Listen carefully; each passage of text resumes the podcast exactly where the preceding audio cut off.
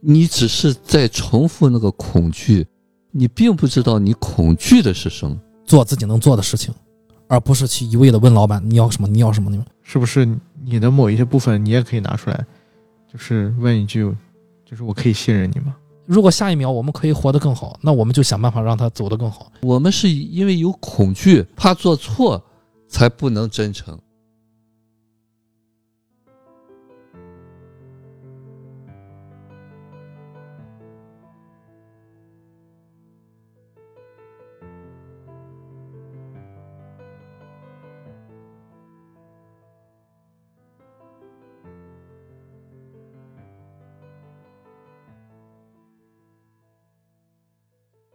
人生如戏，无所习惯。大家好，这里是迷影派，我是太名叫 Chris。大家好，我是夕阳。我是雨果。嗯，今天依然由我们三位啊，给大家带来二零一一年的法国喜剧片《触不可及》。呃，这个电影也是我提及着，呃，要求着跟大家提议着要录的啊。结果在准备的过程中呢，就发现，哎，《触不可及》这部电影是雨果老师在青岛啊线下的一个电影分享活动，叫“心灵放映室”。是心灵放映室的是第一期的放映的电影啊，首期节目的电影，呃，回到了二当时是二零一六年吧，啊，二零一一年的四月份啊，是心灵放映室的第一期，呃，有一些巧合啊。然后这部电影是改编自法国的一个富翁的自传啊，这个自传叫《第二次呼第二次呼吸》，呃，电影的导演是奥里维埃纳卡什和埃里克托莱达诺啊，双导演。其实我觉得这个电影也算是双男主了啊，啊，男主分别是弗朗索瓦·克鲁塞以及黑人影星奥马西。黑人影星，我觉得黑人影星演的很好啊。电影获得了当年东京国际电影节的最佳影影片以及双影帝。呃，其实改编自一个真实的发生的事件，当然了，也是做过了很多的修改啊，基于这个真实的事件做了修改，也是这个自传中的一个一个篇章嘛。另外呢，其实这个富翁也拍也拍过一部这关于这个富翁的纪录片，叫《生死与共》，以及这个自传好像后面还有一些续篇嘛。有一部呃，富翁也出了一本书，叫《你改变了我的生活》。嗯，最后才是这个电影啊，故事片触不可及。另外呢，这部电影我想提一下，它的这个音乐也是用了这个意大利钢琴作曲家鲁多维科·艾奥迪的乐曲。鲁叔。对鲁叔的作曲作这个这个乐曲，呃，另外其实咱们之前聊的这个《无依之地》啊，赵婷导演也是非常的喜欢啊，在《无依之地》也用了这个鲁叔的作作品，啊，所以说，呃，配乐我也是很喜欢，啊，我先来简单，而且，不光是他的配乐，这个有缘的音乐也都很棒啊，对对对对，用用，而且它里面用了很多古典乐，对对。对，很巧妙，很多古典乐，然后也串起了这个主角们的一些剧情啊。嗯，我先简单穿一下剧情了啊。故事发生在法国的巴黎，从一个瘫痪的富翁招聘护工开始。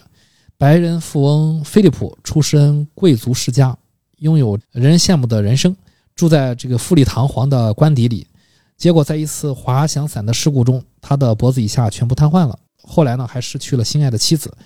医生说他可以活到七十岁，但是余生都要依靠轮椅和专业的医疗团队度过。然后我们就聊另外一个男主啊，叫德利斯。德利斯呢，他是一个塞内加尔裔的无业黑人小伙，他们一家生活在巴黎的郊区。德利斯没有受过正规的教育，还因盗窃罪被判处了六个月的监禁。嗯，打打断一下，这个演员长得有点像德罗巴，有啊，有点像德罗巴吗？所以我觉得这个这个男演员是，一个 意大利的这个球星，一个球星，还最近还因盗窃罪被判处了六个月的监禁，刚刚出狱，不会偷的蛋吗？妈妈做着收入低微的医院清洁护理工作，家中还有一群妹妹和弟弟啊，家中的人丁很多呀啊，但是好像没有父亲啊。呃，我们再说回这个富呃富翁菲利普，因为菲利普的这个脾气不好，所以说呢一直在换他的护工，所以他需要聘请一名全职护工。而德里斯呢，嗯，黑人小伙需要一份领取失业金的证明，需要收集三个拒绝工作聘用的雇主的盖章，啊，好拿去政府机构证明啊，我是去找过工作的啊，当时都被拒了，那就可以领取到失业金了。由于飞利浦的招聘薪酬高，护工岗位应者云集，有很多的高学历、工作履历辉煌的专业护工，个个舌灿莲花，却无法打打动菲利普。结果来了个缺乏专业知识、没受过良好教育的德瑞斯，没想到被留下了。因为呢，菲利普觉得啊，他需要的是没有同情心的人。这些护工呢，总是用行动提醒他啊，你现在是个残疾人了，跟我们不一样了，需要被照顾才能活下去。只有黑人小伙德里斯，不把这个菲利普当成弱势群体看待，也不在乎他的残疾，更不怜悯和同情他。他甚至和老板菲利普开各种玩笑。啊，顺便还撩一下这个女秘书啊。在德里斯的眼里，菲利普并不需要他的特别照顾，啊，甚至就是有一次为了试探菲利普的脖子以下是不是没有知觉啊，他直接拿热水浇在了菲利普的腿上，菲利普也只是冷冷的睁开眼问道：“你玩够了没有？”德里斯把菲利普当成一个正常的人，而菲利普也对德里斯平等对待，他并没有因为自己是富豪又是雇主就对德里斯。盛气凌人。当朋友告诉菲利普德里斯以前有盗窃前科的时候，菲利普说：“我只要他身体强壮，有手有脚啊，然后正常思考。另外，他也不是一个笨的人，不必在乎他的过去。”其实，德利斯生活在黑人聚集的巴黎市郊，这里的治安不好，帮派林立。德利斯也经常和街头的一群黑人哥们儿混在一起，但他从来没有迷失过自己。他知道自己哪些可以做，哪些不能做。两个不同世界的人互相碰撞融合，于是，一段不可思议的友情就这么发生了。某天，德瑞斯在给菲利普洗头的时候，把洗发水和洗脚的沐浴露搞反了，搓了半天也不起泡沫。德瑞斯抱怨：“这个瓶瓶罐罐太多了，让我傻傻分不清楚。”照顾瘫痪病人的工作并不轻松，而德里斯不光要为菲利普穿促进血液循环的裤袜，还要每日接尿擦拭。即便是晚上睡觉，也要随叫随到，负责所有的起居护理。菲利普就带着德里斯参观了一个画展。出门的时候，德里斯拒绝使用残疾残障人士的车辆，他盯上了旁边的玛莎拉蒂啊，因为老板有钱啊，家里家里面的这个有一个内部的院子，院子里面停满了各种车，有一辆最好的就是玛莎拉蒂啊，被这个黑色的罩子包起来了。然后他就跟老板说啊，说这个咱们想办法就坐就开玛莎拉蒂出去，他就把老板抱上了副驾驶，并把轮椅折叠后放入了后面的后备箱，轰着油门就准备出发了。开到门口，发现门口就是人行道外面啊，停了一辆车，把这个门挡住了，他们出不去了。菲利普就抱怨说，这个停车的这个人是他的邻居，这位邻居总是这样挡在自家门口，虽然门口有了这个禁止停车的标识。但是邻居好像从来不理会这些事情，德里斯就下车，简单粗暴地替老板教育了一番这个邻居，邻居赶紧把车挪走了。老板菲利普非常的满意，在画展上，菲利普花三万欧元买下了一幅作品。德里斯吐槽说，这个画就像白纸上的一滩鼻血。菲利普却说，人们为什么对艺术品感兴趣？因为这是人们来过这世界后所留下的唯一痕迹。钟情女秘书的德丽斯想要邀请女秘书一同洗澡，来个鸳鸯浴，女秘书就顺势开涮了他一把。然后德丽斯虽然有点懵啊，但是也没有过多的回应。有一晚，从来没有看过歌剧的德丽斯跟着老板菲利普去看歌剧，舞台上服饰夸张的一个呃大叔，把自己装扮成一个大树啊，一开口就唱起了德语歌词，让德里斯笑得前仰后合。后来有一天的深夜，老板菲利普被服药后的副作用疼痛的折磨的满头大汗。德里斯二话不说，立刻安抚他，湿毛巾敷在额头上降温，想办法来缓解他的痛苦。后来菲利普说要呼吸新鲜空气，呃，他就把菲利普披上毯子，抱上轮椅，凌晨四点在巴黎的街头啊出去遛弯兜风去了。两个人畅快地聊着。聊聊呢，就聊到了比较隐私的问题，那就是女人。菲利普表示自己虽然瘫痪，但是还能感受到快感，呃，不过是一个比较奇怪的方式啊，就是通过摩擦耳耳朵体验到的。嗯，不过药物的副作用又来了，阵痛打断了他们的聊天。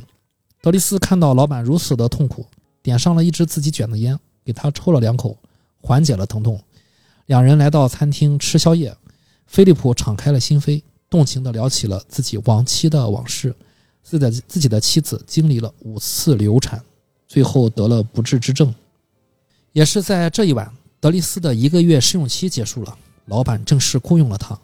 老板也提醒他归还面试时顺走亡妻赠送的彩蛋礼物。后来，德丽斯和菲利普一起逛公园，在雪地里奔跑、打雪仗，呃，一起晨跑，并且给轮椅安装上了引擎，让菲利普体会了飞一般的感觉。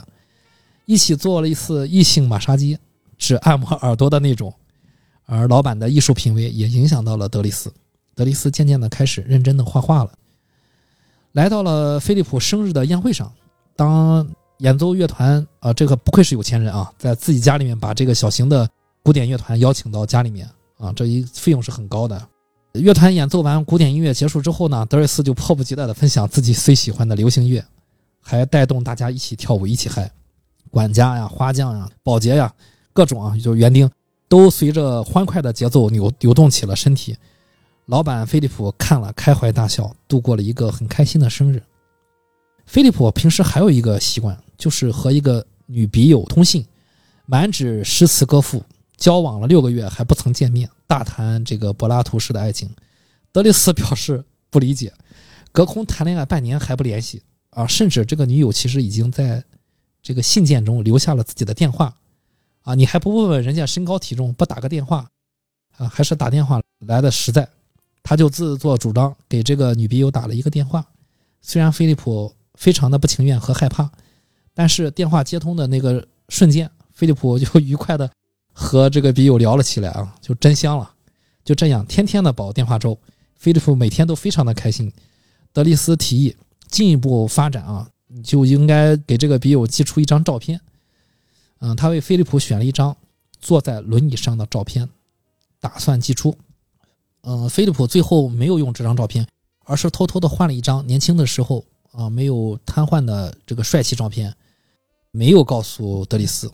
让管家寄出了这张啊，就是还是没有受伤时的照片。没多久呢，女笔友就提出啊要见一面。消息一出，菲利普显得就更紧张了。啊，也害怕，想着要见面嘛，就要去试衣服啊，就试哪套衣服都觉得哪套衣服都不对。到了约会的日子，菲利普没有选择带德里斯前往，反而是喊了女管家一起去餐厅去等女笔友。菲利普在等待女士来的时候，局促不安，万分的紧张，最终还是没有等到约定的地点，他就和女管家提前离开了。其实就是和那个女笔友就是擦肩而过啊，错失了。那可想而知，女笔友去了就是扑了个空了。菲利普的约会失败后呢，他就把德里斯喊来了，带着德里斯坐了自己的呃私人飞机去山里面飞了这个滑翔伞啊，因为身体残疾，他是用了这个这个滑翔伞的教练带着他一起飞的。虽然德丽斯有一些害怕啊，毕竟是第一次坐滑翔伞，但是他明白滑翔伞对于菲利普来说是曾经是非常重要的，他愿意陪着菲利普一起体验这个高空滑伞。不过也是自己在天上被吓得哇哇叫啊！在私人飞机上，老板菲利普拿出了一万欧元，说是德丽斯这个画作卖出的钱，就给了德丽斯。德丽斯非常得意，侃侃而谈。后来呢，当德丽斯的弟弟因为遇到了困难找上门的时候，老板菲利普才了解到德利斯家庭的一个结构。呃，原来德利斯从小被婶婶领领养，家庭结构比较复杂。弟弟妹妹们还是需要一个管教的年纪啊，都在上学。老板这才发现，原来德利斯也有家庭需要照顾。呃，如果二十四小时陪护自己呢，就不能兼顾了。老板选择让德利斯回归自己的家庭。黑人小伙临走时的才发现，原来女秘书是一位女同性恋，而女管家也在这件事上涮了他一把。德里斯一笑而过，拥抱了女管家，并未放在心上。出门的时候，门口有一辆车堵住了门口啊，车撵走了。虽然他弟弟说你没开车，你撵走他干什么？但是他对弟弟说这是原则问题。而德里斯也在女管家交给的文件夹中发现了那张被老板菲利普偷换的坐在轮椅上的照片。小伙这才发现，原来老板是因为自卑，跟女朋友隐藏了自己的现状啊，后面才会有这个约会失败的事情。回家之后的德里斯改变了许多。他从老板身上学会了很多冷静、克制和包容，和家人的关系也渐渐好转。后来，德里斯靠着菲利普那里受到了艺术熏陶，呃，在找工作时和面试的 HR 侃侃而谈，啊，交流各种意见，找到了一份不错的工作。而菲利普这边在，呃，小伙走后呢，生活陷入了一滩死水，整日愁眉不展。大家可想而知啊，后面来的护工又回到了原来那个状态，啊，慢慢的就不修边幅啊，胡子拉碴，什么也不想做。他身边又是那些专业素养极高却又小心翼翼、畏手畏脚的护工们了。女管家和同事们看着日渐憔悴的菲利普，只好又请回德丽斯帮忙。德丽斯知道菲利普一直渴望爱情，却因忌惮身体残疾而不敢和那位女笔友见面，于是他就开车从巴黎。一直驶往法国的北部，先带菲利普清晨看了海，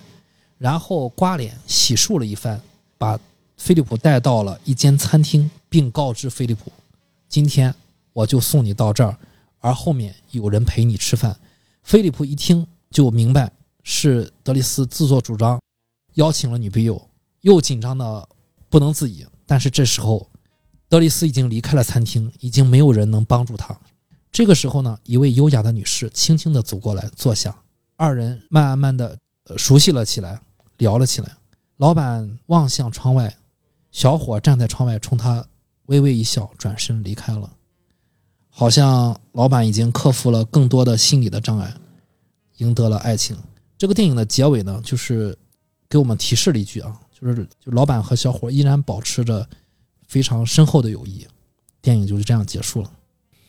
这个电影其实有一个富翁啊，呃，菲利普，他有原型的，现实生活中也叫菲利普，是个轩尼诗啊，就大家知道那个酒啊，明月轩尼诗，路易威登集团下所属的博瑞香槟公司的副总裁，也是法国两大名门望族的财产继承人，啊，所以说他在自己的自传中也提，更多的提到的是自己的童年以及接受的教育，啊，以及和自己的前妻热恋、相遇、热恋和婚后的生活。其实呢。电影中黑人的小伙在现实中原型是一个北非阿尔及利亚裔的一个小伙，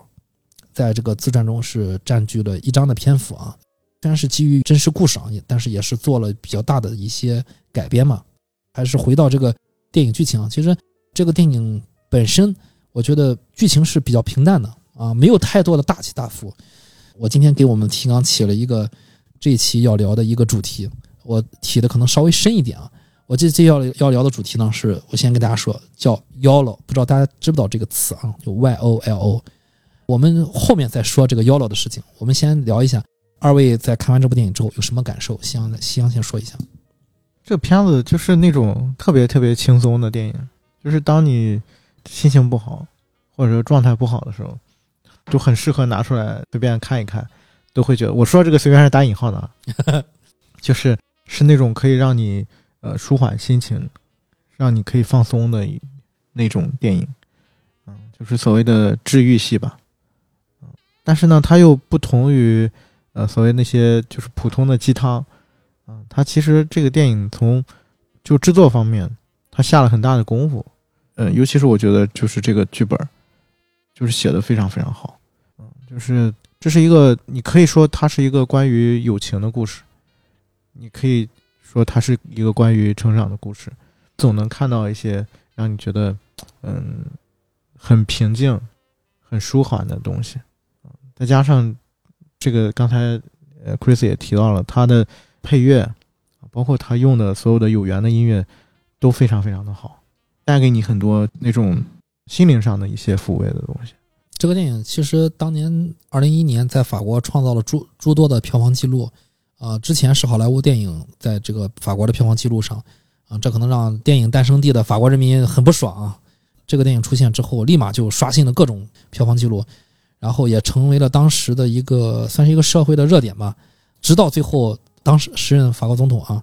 呃，是谁了我忘了，最后决定说要接见这个主创们，跟上这个热点啊，接见了主创。其实，在当时法国社会来说，这个电影是非常火的。这个片子后来也美国也翻拍过一版啊。但我们今天就是应该是不会涉及到那版的东西啊，但基本上都差不多。他那个剧情也是跟着这个来的嘛。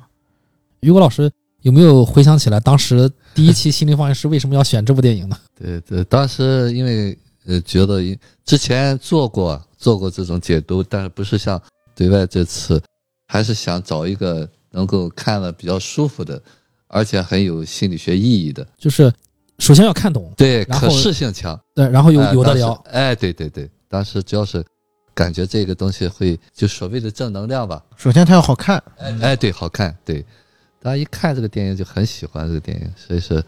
就首选它。了。哎没想到 Chris 能把之前那个东西找出来，我都记不得那个什么时间了，没想有这四年了，呃，六年，六年了，六年了。OK，呃，我们就进入这个聊的主题啊。首先，我先问大家一个问题，就是你们看啊，这个黑人小伙德里斯，他这个先是因为盗窃进去了六个月，然后出来之后呢，也没想着找个什么正经工作，先想着去领失业救济金。你们有没有考虑过，就是这个电影里面有有另外一个人物是他的一个对照，就他的弟弟，他弟弟比他年纪可小多了，还上学那种年纪，就已经选择要混帮派。大家可以从台词知道，他弟弟应该是涉嫌到毒品的交易了。他说他拿的克数很少，然后警察拿他没办法，可能是一个不算成人嘛，未成年人，警察拿他没办法。就是他弟弟在参加帮派，他甚至要阻止他弟弟参加帮派，而自己盗窃之后又要领失业救济金。嗯，就是你们怎么看待就是这个小伙的选择呢？这个黑人小伙德里斯，呃，于果老师可以先聊一下。其实就活得比较简单吧，就是就好像是一张白纸，随心而遇吧。就我记得我们之前看一些影视作品，就看到哈，非洲人他可能都有这么一个，让中国人来说没有追求吧 躺平，哎，躺平对，，哎，对，躺平啊，只要是能白拿钱的，我绝对不去干活。其实这个东西就是包括我之前也有朋友在新疆，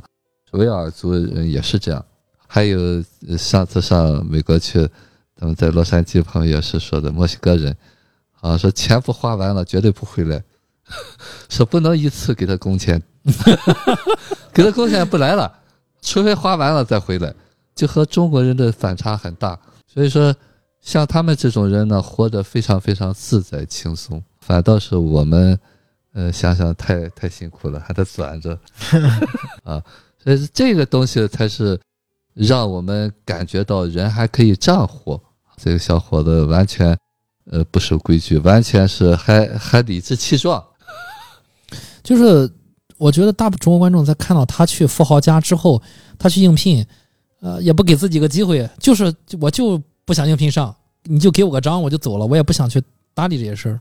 啊，反而无心插柳，柳就成荫了。我觉得他可能自己也没想到吧，呃，因为他上来就说那个我要被拒绝三次嘛，可能他之前就是已经被拒绝过很多次了，就是因为他每次领这个救济金都要是被拒绝三次才行嘛，所以呃，从他本身而言，他就没没想过自己能够成功，就是他并不觉得自己是一个可以被别人认可的一个人，所以当他被接受了之后，他自己也，哎，怎么回事？呃，而且还那么好的待遇，对。还独立的浴浴缸。其实这个电影里面编排的就是他来到这个富豪家，他其实是有一点被迫的，被逼无奈的。他并不是说我哎我就看中了这个工作，而是因为他被他妈给赶出来了。他是头一天晚上被他妈赶出来之后，就是在外面熬了一夜，第二天九点赶紧去拿那个，他说就是救济金好像有一个时限，我马上就要到了，啊、我需要赶紧拿着文件赶紧去领救济金去。我要没记错的话，他是不是他妈说他六个月没回家嘛？对他六个月是坐牢去了，好像是吧？对，因为盗窃去坐监去了。啊对对，首先他自己的出身相对来说就比较比较底层一点吧。对对对然后又没有受过什么良好的教育，可能对他而言，他本身自己的认可就是对自我的这种价值感就比较低，啊，就没有什么认可，就是所以说他也很难去想象，就像这样一个有文化啊、有又有钱的人会把这个工作给他，就他自己其实是从来没想过这个事儿的。对，这个是。反而可能越就是从来没想过的人，最后。而且呃其实他也在描述嘛，什么抠屎了这些他都不能干。对。啊，就是有这个他也不会说单纯为了钱去选择这个，没错。对，这是他的原则，就说我干还得轻松的，对对，他有一个细节就是他他那个女管家带他转了一圈嘛，再转了一圈，然后到他那个他自己那个房间嘛，然后哇，这个房间这么大，然后一看那个浴缸，就那前面一场戏是他在家里面洗澡嘛，然后就是一堆孩子，呃，还半个浴缸，对，但是他并不是说，哎，我展现了这个情节之后，哎，我就我我应该接受这个工作，他回去依然说那个我我那个签字儿那个东西呢，他去到了那个呃富翁的那个阳光房，就是一个加护病房。他再次进去那个房间之后，他都看过了自己的那个卧室了，那个富丽堂皇，他还是要去拿那个单子要走人。对对，是富翁的一句话激到他了。他说别人打个赌两周就走嗯啊，你能行吗？嗯，就呃用个普通话来说，没有功利性。就是他比较简单，对，就是所有的反应都是都是直给的，对，呃，这这也是这个角色可能最吸引这个呃男主菲利普的一个原因吧。而且这个德雷斯他特别喜欢开玩笑，当然他也经常被别人开玩笑。那个富翁就菲利普就跟他说：“他说你成天就领失业救济金，就是靠别人你才能吃上饭，你是不是作何感想？”然后他说你不也是吗？：“ 对他说你都躺床上，你连手都动不了，你不也是？对对对，这个我觉得这个细节特别好，就一下子就是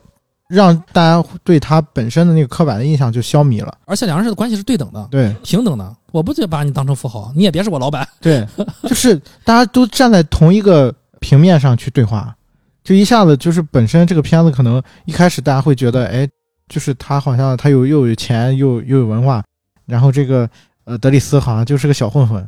自然而然呢，就观众先给他贴上两个标签上去，但是就这一一个小的细节，就把这个东西给消弭了。其实如果说有心心理学意义的话，就是说，它和我们的区别就是什么？没有那个自卑感和这种愧疚感，就他并不会觉得我我没有钱了，我就会低人一等。所以当别人说你看你靠救济金，他不是觉得这是一个耻辱的事儿。对说起救济金，我这次再看，我想到的啊，他领了救济金，无非也是回去养活孩子，养活弟弟妹妹们。对，呃，出身低微吧，可能没有什么特别的技能，因为那么多嘴张张着要吃饭，然后他的母亲做的就是那种体力活嘛，收入不会太高，所以说他之前可能被逼没办法，他去盗窃了。盗窃回来之后，他就他就知道盗窃他不是个出路啊，六个月你不管对吧？你让母亲一个人扛起了重担，所以他回来之后，我觉得用他的方式，他做了能做的，就他首先我要马上领救济金，先让大家能上饭点收入。啊，有点收入，这是他的一个应对的方式。他可能就是因为起点太低了，不是说他不想不想劳动。我我觉得，呃，自从就是这个富翁给他这个机会之后吧，啊，他觉得他也可以去试一下。或者说他做很多事情是基于天性，嗯，对对，他有自己的原则。他说嘛，他说这是我的原，这是原则问题。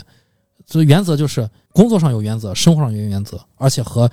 混混们，你看他虽然就是和大大家也一块儿去吃吃零食啊、抽烟啊什么的，但是该离开的时候他就毫不犹豫会离开。因为我相信就是知道要做什么。对，因为我相信就是之前的一些，就是包括他的就是进进监狱啊，这经历其实已经给他有一部分启示了对啊，所以他才会就是后面他弟弟出问题的时候，他才会说嘛，说我不希望他走我的路，重蹈覆辙。对，包括他一直就是自己，然后也要求这个呃弟弟都是要远离帮派。对，你其实大家想，就是帮派，嗯、让让他们做的事情，无非就是一些犯法的事情，把他们当棋子，呃，最终可能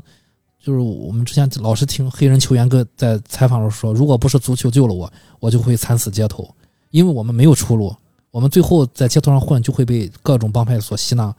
最后会就会被火并的时候就惨死街头，啊，当然现实中可能没有这么的这么的过啊，但是呢，当你处在这个社会的底层的时候，你只能去生存的时候，你可能选择性比较小，而这个男主他做出了他他觉得还可以的选择，就是先去领救济金，啊，结果没想到机遇就发生在这儿，给你安排好了，哎，没想到碰到了这个呃老板。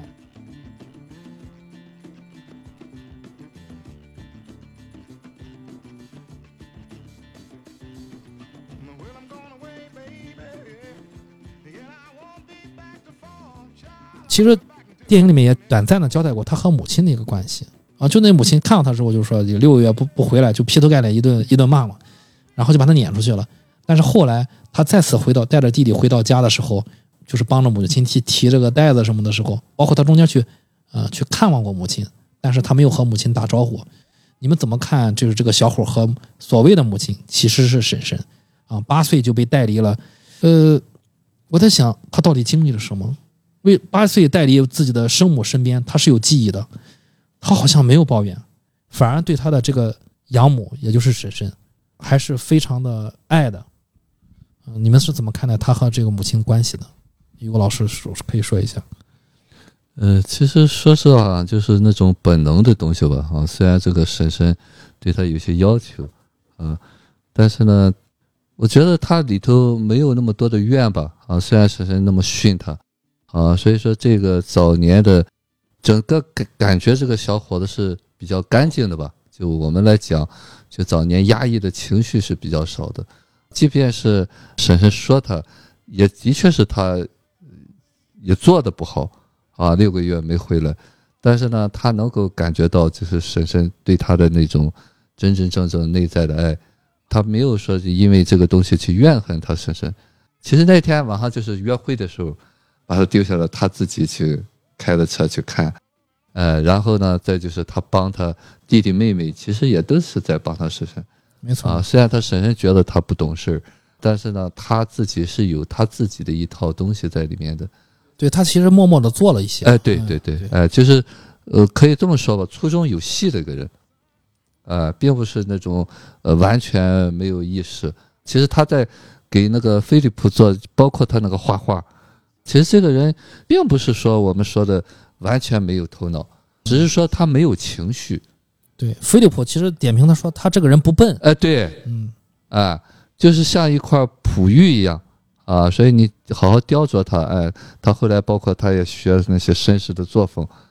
其实还有这个小伙和另外一些女性的关系啊，这个电影里面刻画，就是和这个女秘书和女管家。其实这个小伙他，我就说嘛，他有点太实诚了，他经常被这两个人涮。啊，比如说要洗鸳鸯浴，然后那个女秘书就涮他，嗯，结果他都拖到一半了，女秘书人家走了，然后女管家也也说啊，对，那女秘书对你有点意思啊，就是呃，他他说起过你，嗯。但实际上女秘书是人家是个是个同性恋，呃是个同性恋啊。但是这个小伙最后，我就觉得一笑了之就可以，嗯。反而就是走的时候嘛，给女管家一个大大的拥抱，那一瞬间我的心都要化了，我觉得很美好。就是我也可以开你玩笑，你也可以开我的玩笑。突然想起一句很渣的这个话，叫“走肾不走心”，就是他很多事儿，他这个就是过去就过去了。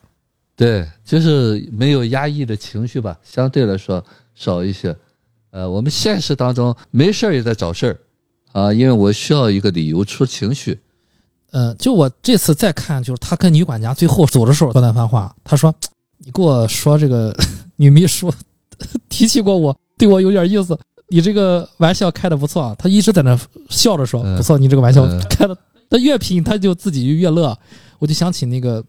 三块广告牌里面那个威洛比警警长跟女主说：“你这个办法，这个广告牌这个办法好，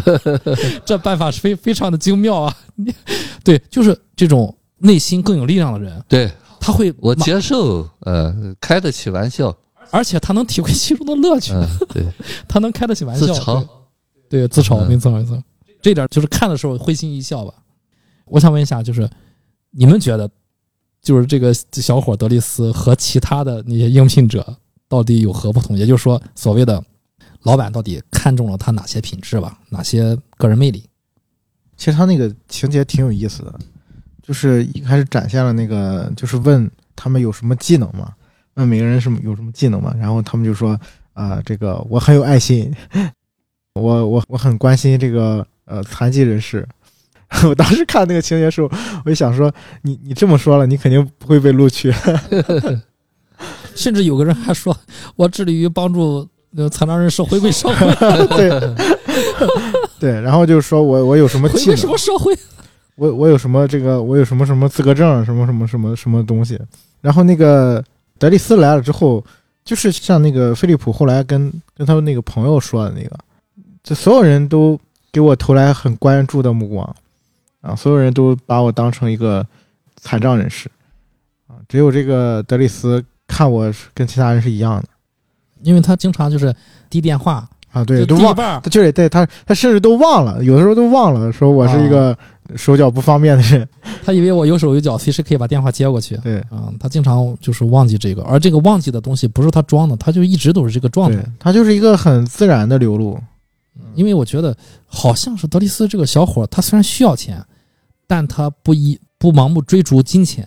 嗯我觉得他有一个比较不错的品质就在这儿。嗯，但是呢，我觉得这个都是表面的东西，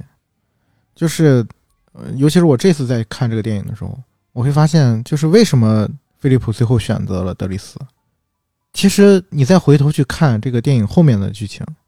你会发现德里斯身上有菲利普之前的可能他自己的影子，他看到了自己有手有脚，或者说就是自己活行动方便的那个时候，就是或者说年轻的时候自己那种渴望冒险，呃，完全不压抑自己呃天性的那个部分东西，或者说是更接近于欲望本身的那些东西，就是可能这个部分的特质是菲利普就是特别渴望得到的东西，然后自己可能现在又没有办法去呃获得一些满足，或者说周围的人也没有给他这个机会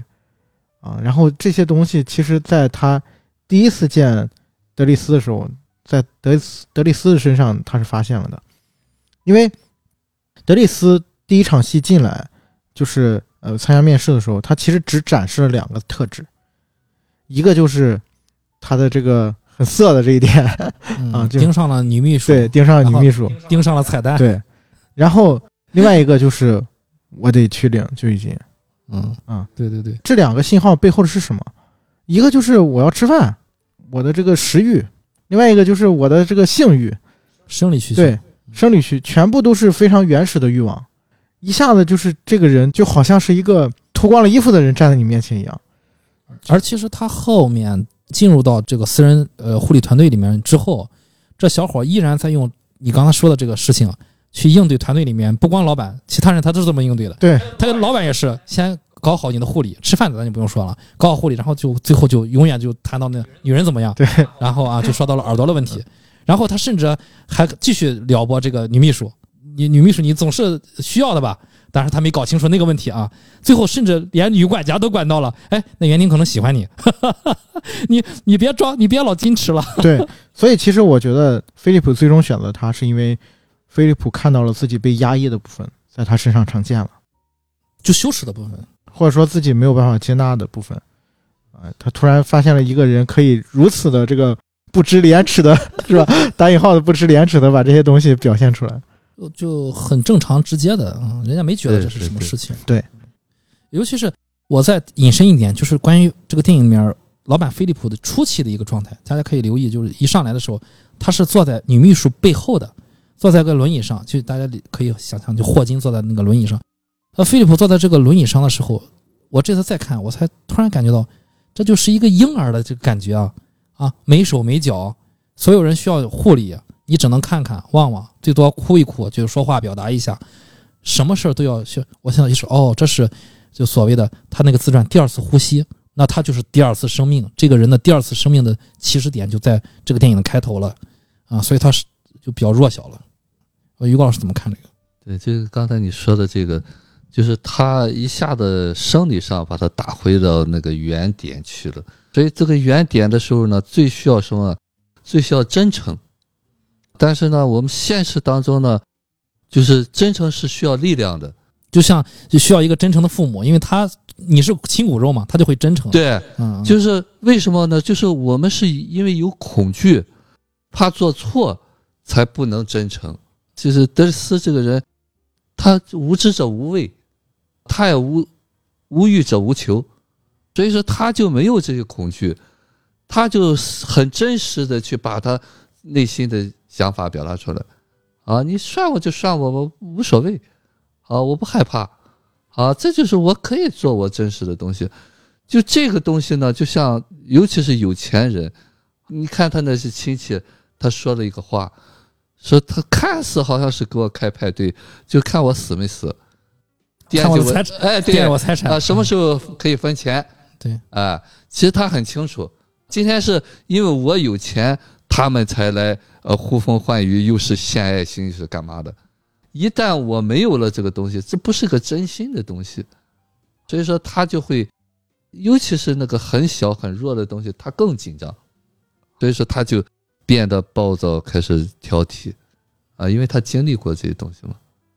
我我想问一下，就是我觉得这个电影里面有很多我们职场可以聊到的东西啊，就用运用到我们每个人职场。为什么那么多的护工都坚持不到两个周？为什么那么多求职的护工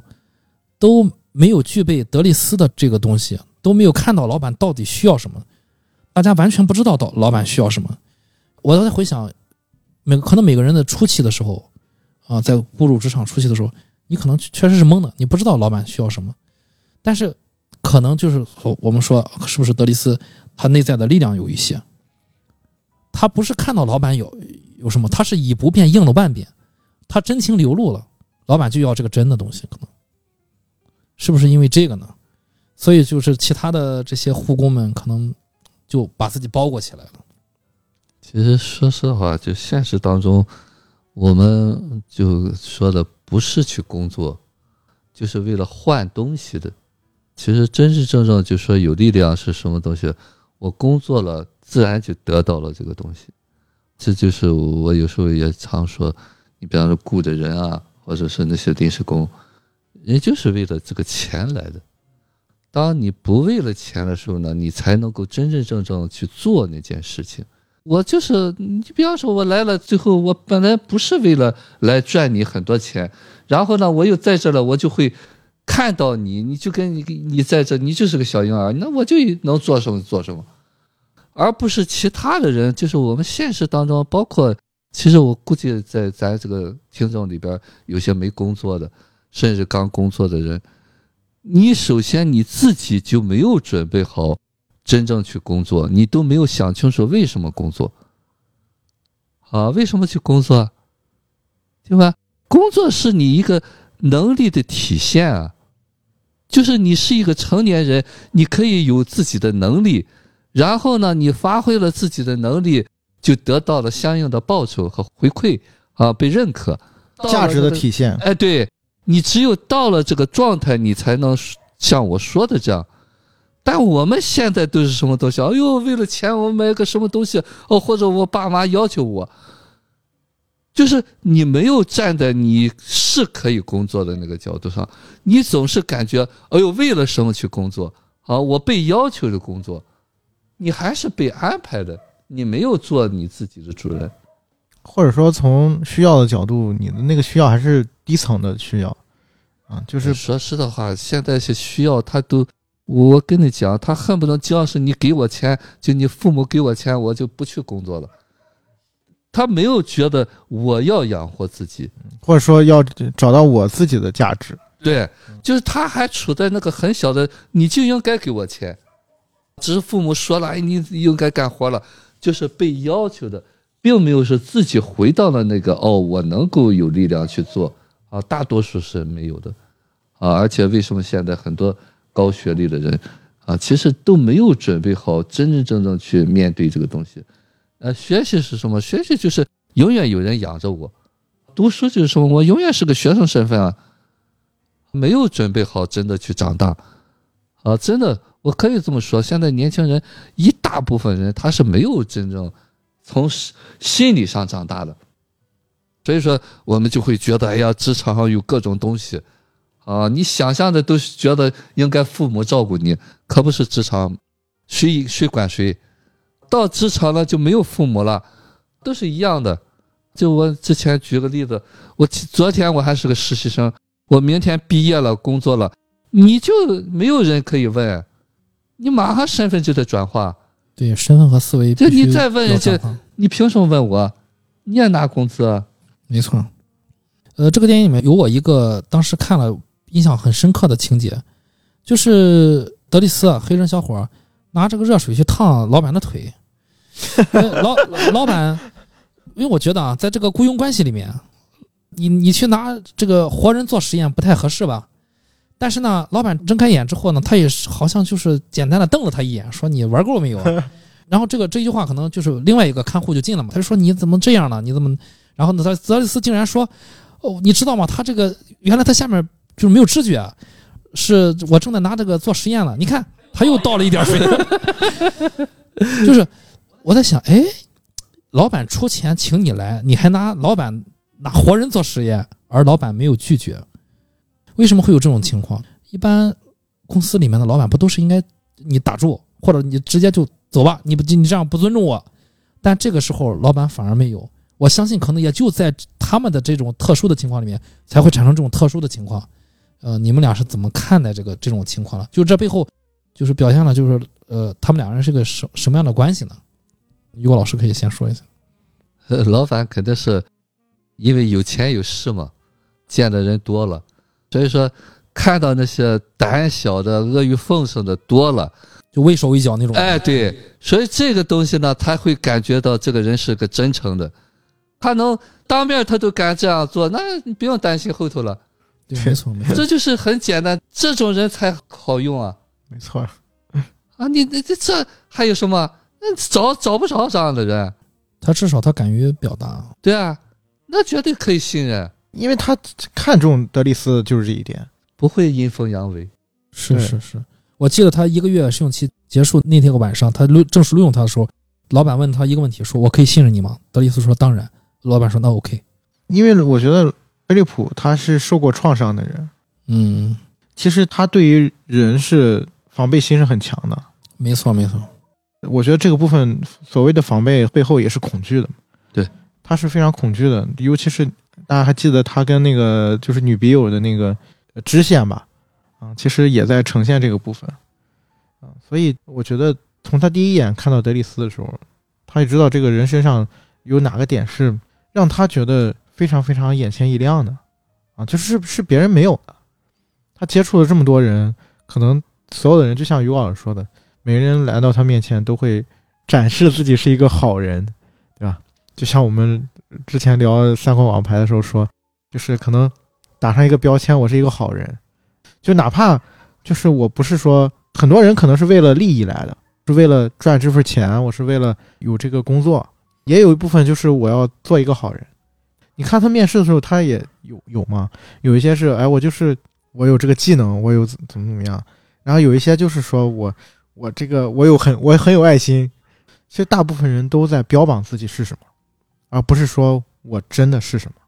给我也给我自己贴上了一层标签，就是我应该是什么样的人，或者说我标榜自己是什么样的人，我在别人眼里面应该是什么样的。其实那个时候德里斯是表现表现的最真实的一个，就我那时候我需要救济金，对，嗯你给我盖章就可以了，我需要钱。他表现的就是我当下我需要的是什么。嗯啊，而不是说我表演出一个，哎呀，我很有爱心，或者是我我来到这儿，我就是为了去阿谀奉承你啊，或者是我让你看到我是什么样的。现实当中，很多人，尤其像他们有钱的人，他心里很清楚啊。如果我没有钱了，这些人还会，因为他现实当中太多人围着他转，都是冲着他钱去的，所以他必须有一个人忽略掉他的钱，不是图钱来的。这个人就是德雷斯，他没有目的，他的目的很单纯，就是要钱，也就是给我够了就行了。其实说实在话啊，就是这一点，就是我们很小的时候，就是我没有能力的时候，但是呢，我还想要一个你给我一个能力的对应的东西啊，这就是小孩嘛啊，就是我是个寄生虫啊，我还需要你对别人一样给我爱心。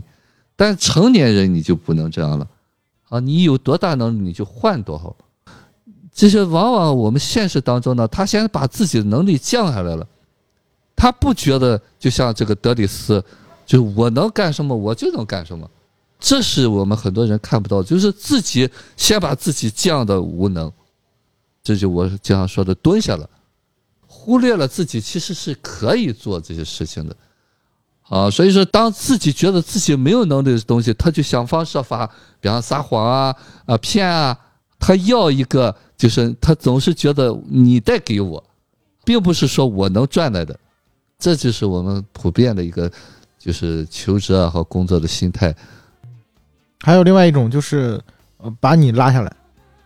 啊，就是我们经常讲说 PUA 嘛，打压你，就是把你拉到跟我一样的。我不觉得我有能力到你这个状态，所以说最好你和我一般高。或者说你拉的比我低，哎，对，嗯。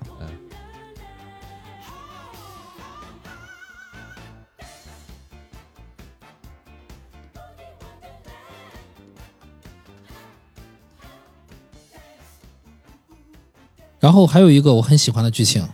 就是有一晚这个药物的副作用剧痛的那晚，德里斯还在那熟睡呢，然后他那就是那个对讲机，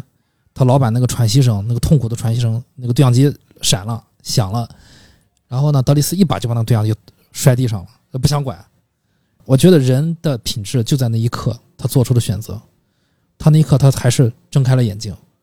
啊，虽然他说了句国骂啊，很这个情绪第二立马就调整起来，就去起身就去看了。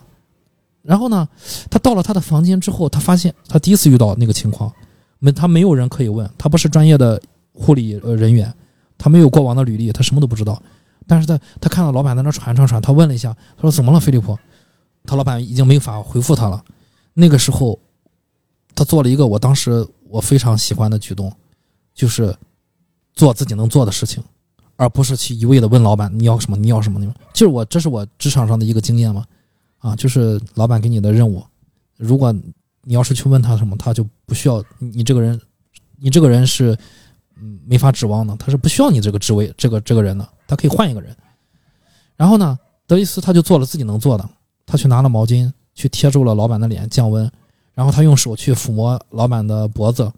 啊，以及去各种嘘寒问暖，然后最主要是他安抚了他的情绪。那一瞬间，呃，我感受到了，就像这个原型富翁他在这个自传里面他说到的，说这个德里斯的这个原型人物，在现实生活中让他有一种母亲的安全感。虽然他是一个男人，但他有有，我在想，哦，他传递的就是一种力量，那种沉稳，那个东西是天生自带的，那可能是，当然也可能修来的啊。但是我感受到更多是那个是。德里斯天生自带的那个沉稳感，他没有慌，就就先别慌，因为你你越慌，你越不知道自己要干什么。其实他对呃互文后面，他离职之后有一个男看护也遇到了同样的情况，他一直在问那个菲利普你怎么了？你你是不是要干什么？你是不是干什么？菲利普直接说你滚，你出去！你是一个专业的，你慌了，你确实你不知道你要干什么。一个业余的人，他都知道这个时候要安抚。然后包括呃那天晚上，其实德里斯最终。呃，为了带他呼吸新鲜空气嘛，就出去了。其实畅聊了一晚，包括其实抽了烟，聊起了女人，然后来到了那个餐厅，聊起了亡妻，聊起了耳朵的事情。然后他更多的就是，甚至那天晚上他聊了一个很重要的话题。德雷斯跟他毫不客气的说：“说老老板，我要是和你残废，我要是和你瘫痪，我就自杀了。”我当时第一遍看的时候，我说什么？我想怎么怎么怎么跟老板这么说话，对吧？后来我才意识到，哦，陶老板是啊，陶老板没有机会自杀，陶老板手举不起来，陶老板接了他的话，那就说，他说对，就是没法死嘛，对吧？只能这样活着，没有人能替他干这种事情。我才意识到，这就是一个平等的交流，没有那种怜悯，大家是一个对等的关系，就像是一个真的是两个成年人，我不说成年男性，真的是两个成年人的交流。然后我想啊，就就是这样，所以是老板看中了这个，这个是让人非常的感觉亲近的吧。我们再回到我刚刚说的，你们怎么看待那天晚上就是他去看到老板那个副作用的时候，德里斯的一个一个表现，有有可以补充的吗？我觉得这个就是这个电影的一个核心的主题吧，就是他其实在讲什么叫真正的尊重，什么是尊重？可以看到刚才聊说他前面。包括面试啊，包括呃所有的就是跟飞利浦接触的人啊什么的。然后我记得他后面是有一句台词的，就是说他跟他那个朋友吃饭的时候，然后他那朋友不是说我查了他的背景，然后他是一个就是小混混啊什么的。然后后面他那个女管家不是还发现他就是偷偷翻他那个包嘛，然后发现他的包里面有那个刀子，有折叠刀啊，还有什么来着？还有一个那个伸缩伸缩的那个那个警棍。那个警棍，对对对，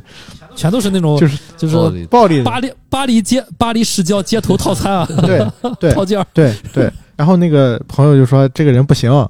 啊，就是他他有危险性。但是就是菲利普就跟他说了一句话，就他说，嗯，我之所以用他，是因为他对我没有同情心。我当时听到这话的时候，我就我就一个一个机灵，就是原来飞利浦他其实是非常非常在意就是这个东西的，就他其实并不希望别人把他当做一个特殊的人去对待啊，或者说就是跟我们不一样或者是什么，因为这个片子并没有展现他以前的生活是什么样，但是你通过他的这个话语，然后你你再加上他结合他的职业啊，结合结合他的就是展示的他的这个性格。你会去设想，就是在飞利浦没有受伤之前，他一定是一个很要强的人，就是那种商业强人嘛，是吧？就是性格一定是很强的，他平时都追求极限运动、对竞技、对各种追求刺激刺激的啊活活动都都去参加。对，就是那种争强好胜的那种性格。像他这样的性格的人，遭受这么大一个创伤，就是高位截瘫，对他来说是天大的打击。就是他有一点，就是你你说的那个嘛，他们聊天的时候，然后德利斯就说，如果我是你，我就可能就自杀了。然后结果菲利普回了他一句话，他说，挺难的，我我这样，我想死都很难，我没有这个能力，说我把我自己杀。其实他有一定有过这种想法，对他一定是有这个想法的。但是他没法做这些事情，也从这个法律和从道德仁义上，他是医疗团队也不会有人去给他做这种事情。对但是你通过这个话语，其实呃，包括菲利普跟德里斯他们两个之间的这个交流，你会发现，德里斯给予呃菲利普的是完全的平等的相待，就是如果我是你，我会怎么样？然后哎，你是怎么解决生理问题的？啊，就他所有说的话都是这个，再去听其他人，包括就是面试那些人的那个话语，永远都是说，就是我应该照顾你啊，或者是你你看你手表不方便啊什么的。你雇佣我，可以为你带来各种对，呃有的没有。嗯，所以真正的尊重不是同情，或者说真正的就是尊重是你真的就是我们俩是一样的，而不是说我先把人先化成了男人、女人、残缺的，就是肢体不健全，然后有病的人啊，没有生病的人。也就是说，我们说有色眼镜嘛，不戴有色眼镜。对，但其实如果你想看到这个部分，然后你看到了又能做到这个部分，它是需要很大的一个力量的。我们在这儿说起来容易啊，就我就说嘛，我之前在考虑，有些人他就是天生里面带着这个东西啊，然后原生家庭里面带这个东西。那我们剩下的，如果我们想在这个方面可能有一些改进的话，或者有一些往前走一步的话，就是我们首先要知道，要觉察到这个部分。就往往就是在人在无意识的下，他就觉察不到这个部分。那我觉得那帮呃护工们他没有意识到这个部分，如果他意识到了，他可能还能好一点儿。但大部分人就是没有意识到这个部分，我现在在想啊，就是这个部分再往深层次去这很难思考。啊，就是他可能更多的是来源于，就是我没有办法接受别人对我的非议，对，或者我错了。我，害怕做错，对，就是所以我一定要嗯，就是标榜我是我同情其实也就是无力的一种补偿吧，啊，我起码可以同情同情你。那么我们真真正正有力量，你需要同情，你能做什么就做什么。对我就是我说那晚上他能做什么就做什么。对啊，你同情有个屁用吗？对，不需要标榜啊、对啊，不需要不需要呐喊，那同情就是补偿一下。你看我有同情心，同情没有啊？你你肯定你同情了，你才会去做。没错，如果真的有同情的话，就是对啊，你自然就去行动了。实行动。对，其实是对于就是害怕自己犯错，害怕被别人指责的这种恐惧。就我啥也干不了。有的人，你看你，我帮不了你，而不是，哎呦，我很同情你，我就帮不了你。那既然说到就是这个有同情就去做了，其实这个男主德里斯他做的很好啊，他去推了一把，他一共推了两把。我们先说推的第一把啊，我第一把其实我还好理好理解，就是推了帮他打电话啊，因为之前他这个一直磨磨唧唧的和别人 半年联系，就是其实在我这儿我也会做和德里斯一样选择，我会做第一把，我也可以帮他一把，但第二把我不好说啊，我们后后面再聊。我觉得确实可以打个电话，对吧？你这样你弄弄下去，因为对方已经给电话了，这是明显一个提示。你再你要是再不走，这个事儿可能会黄。我觉得，啊，你该走走到哪一步走哪一步，我就轻轻的推他一把，然后就把电话放到他跟前。你可以聊，你选择不了，OK，那我就不我就不再推你了。就是在推的这一把之后，哎，我我们看到电影的这个剧后面的走向还很不错。他保电话之后保上瘾了真香！啊！每天每天开开心心的推他这个人先不说啊，先说被推的这个人，他是一个什么心理？就是为什么长达半年的这个不见面，不就是不打电话，他是一个什么心理？是不是把自己包裹在里面了？于果老师可就是弱嘛，呃，就是从一个以前敢去冒险，只要我能做，我都可以做的，嗯，到我现在做不了什么。就以前是个顶天立地的男子汉，对啊，现在突然打回原形，变成一个二次发育的小婴儿，对。啊啊，突然就回到母体的那种感觉。对，你需要信任，但是这个信任不是说你你信了对方就能做到的，所以他害怕那个万一信不了的怎么办？其实内在还是有恐惧在里面的，就没有办法，尤其是像有钱的人，人没有钱还有你豁出去了，你信也得信任，不信也不信任，你没有钱换了嘛，所以他有钱了，他就在用这个钱去做，所以说他就在试验，不断的去找，不断的找，这就是一个悖论了。其实你看这个人，并不是你拿钱吸吸引来的，这就阴差阳错就来了这么一个人，完全不是因为钱。但是呢，好在是这个富翁其实内在是有这个东西，就跟你刚才说的，有人在推脑了，你听明白？人这个推，他能够透过这个推看到这个内在的这个真的东西，说明他内在还是有力量的，啊，只是说现实当中身体上没有能力，会把他那个早年的婴儿的恐惧唤醒，但是他有一部分是有力量，他能看明白。真的有时候，你看他说那个话烫他那个跟说挠了，那这这样，对，现实生活中，呃，有的时候会发生这种情况，就是一个人觉得我可以推我朋友一把，然后朋朋友就和他反目了啊，就说你不应该多管闲多管闲事儿，我没想往前走，你你干嘛过来推我一把？会有这种情况，确实会。这就是缺少有度量的一面，啊，有度量的一面，一定是他内在有一部分很有力量的，这部分在哪？你不可以装。有的人他就是小肚鸡肠，呃稍微闹一点儿他就开始不行了，他就会用他的那种思维方式去想别人，所以说这个东西就是契合。黑人在这个地方，其实这两个是两个人共同的东西，并不是这个黑人。这个黑人可能在别的地方不可能得到这样的待遇。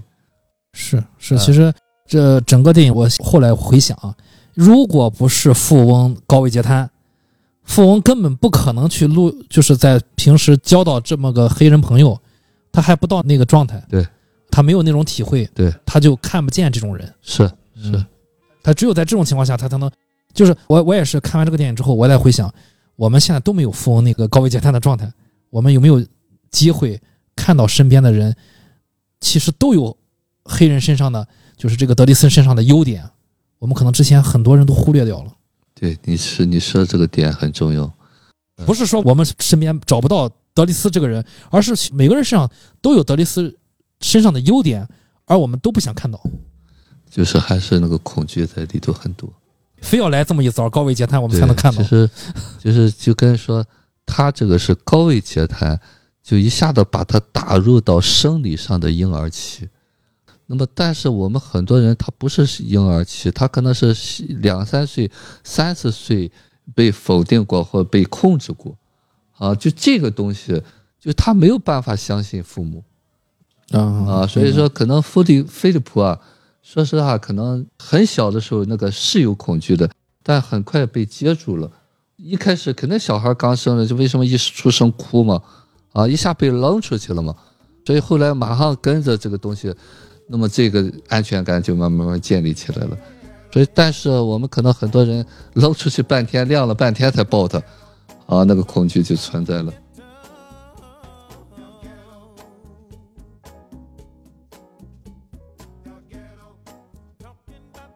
那我就再提这个电影一个很重要的剧情，就是偷换照片。首先就是为何他背着德里斯偷换了照片？哎，这不是无话不说的好友吗？你为什么要背着他换呢？然后不带他去，带着女管家去赴约，然后再就是为何要偷换照片？就是那个残疾人的自自己有那么重要吗？我还是想于果老师先聊一下。很正常，就是说他那个自卑，因为本身嘛，对男人来说，你你如果瘫痪了，这女人图他什么东西？那只剩下钱了。哎，对，其实就相当于就是已经被阉割了。实际上他就是说实的话，那就得像一个妈妈一样的人才能够接纳他这一些东西。但是既然这么这个黑人推了他一下，只是什么意思呢？就是你不可能永远叫这个人爱你，你也没到那个份儿上那么爱你。但是呢，你连尝试也不敢尝试。啊，这个黑人说：“你现在你不钱不，女人不就是要的钱和地位吗？你都有了，女人要安全感，而钱能对啊，给女人带来安全感。那不就带来安全感了吗？对，啊，所以说这个东西，你要是单纯是追求那个呃像妈妈一样给你的东西，你就完蛋了。没有那个绝对的东西，你问题你敢试吗？你现在有钱都不敢试，你怕啥？对对对，啊，没有没有不好，哎呀，尝试了一把啊，就跟做个按摩一样，啊，再换下一个。所以这个黑人就是就是说在当下的及时行乐，啊，想那么多干嘛？不好就换。但是往往我们现实当中，尤其是我们所谓的文明人吧，更多的是在想去掌控这个东西，就不想有一个不好的结果，就想一走就走稳了它。说白了还是恐惧在这儿吧。当然，这个恐惧也是我们没有被完全的信任过，啊，我们曾经受过伤，啊，我们有过这个经验，所以说这个东西还是会有吧。包括其实，在这一点哈，他可能德雷斯好像比这个菲利普勇敢。那你没看是跳伞的时候，他也吓得要命吗？啊，所以他两个是互补的，啊，说他推了他一把，他也推了他一把。这才叫什么？这才叫友谊，互相帮助。哎，互补。嗯，所以我不可能完全都有。那也就是说，他当时偷换照片的时候，他没告诉这个挚友，没告诉德里斯，还是来源于恐惧。对，我我他的这个生活经验，就是对女人的这种感觉啊，那个黑人你你没看吗？人耍他人都没事儿，这一点我估计菲利普还做不到，因为尤其是他们这样有地位什么，都是因为他从小他就知道，这很多人就是扑着这个来的。那个是什么？那个就是他生猛嘛，他没体验过那个东西，所以他不会想哦，是不是有人人人骗他干嘛？不然他也没钱。哎，对，所以说他就没有这个顾虑，所以这个没有顾虑的这个东西呢，也是我们需要的。就我有了这个经验，这就是我们要成长是什么东西？我有了，我是不是敢去尝试？那个经验是不是能够困住我？但是这个东西你必须很清晰，在这一刻你有恐惧，然后你才知道你恐惧什么。有时候我在想，菲利普之所以选了德里斯，可能真的是潜意识知道德里斯会推自己，这种人会帮助自己，相辅相成。对。你，而最后你看，就是德里斯又推了第二把，啊，那那第二把其实，在我看来，就就像是心理咨询师去推这个来访者，其实有一定的风险，那是见面，就是当然这个这个毕竟是个喜剧片啊，就是我们看到的剧情好像没有什么风险，就行见就见。但是我在想，背后它的现实意义可能就是你，如果你要推这个人第二把，要要让他去见自己的所谓的情人嘛、爱人啊，那都是照着他妈找的。这个小男孩他做好准备了吗？会不会就吞噬他？真的是需要这个推他的人的力量了，而德里斯有这个力量去承担这个结果。我当时是这么想的，不知道于果老师怎么看他约他女笔友见面这个事儿。其实我觉得哈，对德里斯来说，他没有想那么多嗯啊。那么他就觉得就是失败吧，就是就跟说我穷能穷到哪去，死猪不怕开水烫，所以他敢尝试任何事情。人那个大管家的那个美女，他都敢去调戏，你他是谁？你给他一个小，他就信了，听明白吧？就这就是干净的东西。就是小孩可能一出生都是这样的东西，但慢慢慢慢就是各种恐惧就会来了。而你说到这儿，我突然想起来，他调戏那个女秘书的时候，第一次的时候，他老板还没录取的时候，其实老板看到他调戏女秘书，老板还笑了。老板好像这个点儿还看得很清楚，也就是说，老板的某一部分成年人的东西也是在那儿的，嗯，他也不是时时刻刻都是个小孩儿的，对嗯，就起码人这个人不装。是是。西安怎么看呢？就推他这两次，我觉得就是这个点要从就是后面那场戏开始聊，就是他们前面经历了，就是他跟他老板啊、说这个你你俩这个都半年了啊，你该人家都给你电话了，你得赶紧打。啊，就是说那意思，人家希望跟人联系，然后后面就发生了就真香嘛，嗯、然后就是联系联系，然后最后就是说要哎正好他来巴黎，然后可以见一面。然后那天晚上其实发生了两件事儿，导演是交叉剪辑在一起的，一个是这个菲利普，然后最后没有见他的女笔友，然后就走了。另外一件事情就是菲利普，啊不是菲利普，是德丽斯斯去看母亲，去看母亲，他其实是想见他母亲，嗯，但是他也没见，没错，他也走了。这个情节剪在一起，导演的意图是很明显的，是两个人都没有办法和解这个事儿。这其实即便是德丽斯也有自己的难处，也没法和母亲开口啊什么的。是对，所以这个从根本上来讲，菲利普为什么没有这个自信，或者说他没有办法，就是那天去见这个女笔友啊、然后他换了照片，表面上看他是觉得，哎，我是个残疾人就是自卑嘛。就是我，而且我拿不准他是不是就是图我钱啊，就是说，因为他一开始说跟那个戴丽斯说，我们是精神追求的是精神上的这个契合，不用看到人身。然后，然后后面就是就是，他就觉得说，呃，那虽然我们就是精神上很契合，但是万一他看到我的样子，就是觉得不行。这是只是表面上大家可以看到的东西，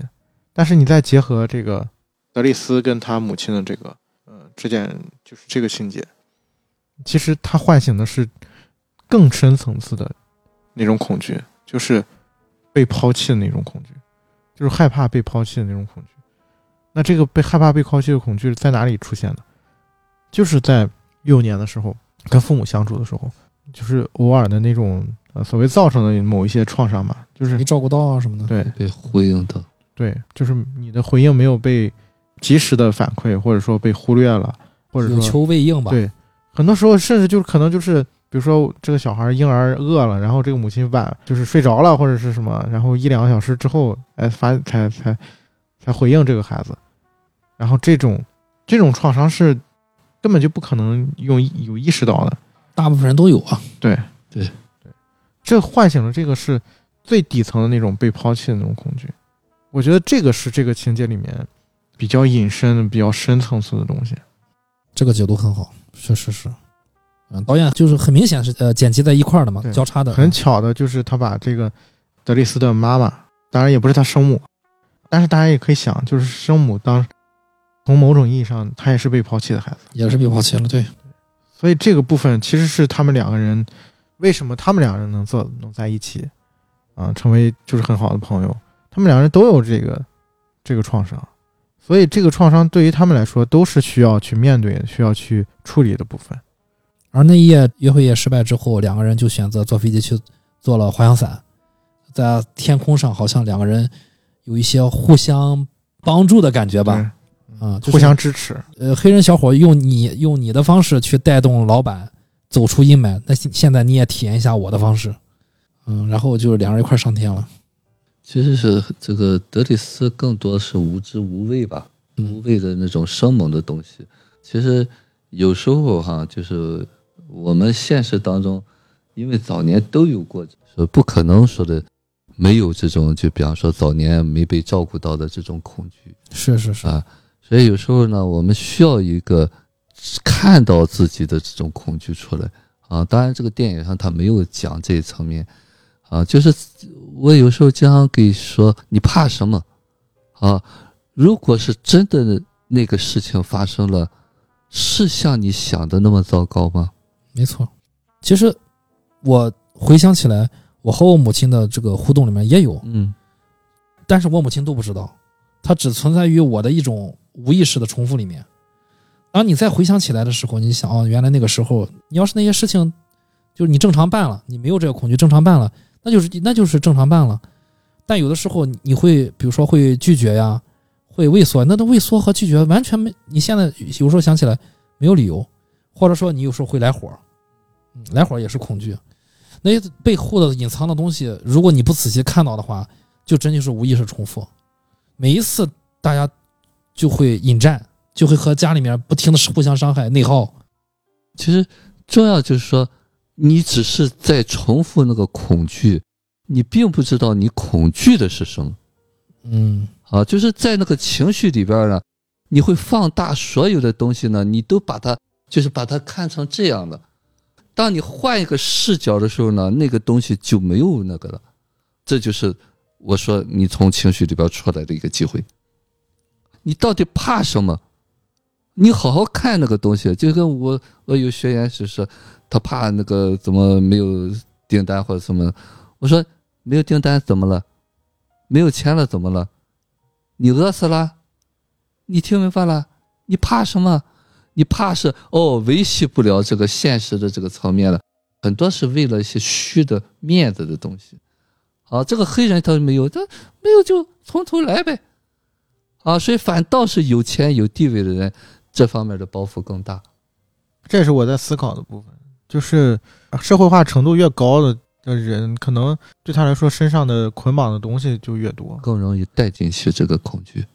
就是他们就把这些东西全部投射成那个早年的那个失去的恐。所以你想，为什么飞利浦喜欢滑翔伞啊？就是他只有像这种极限运动去寻求这种刺激，去解放一部分天性的部分，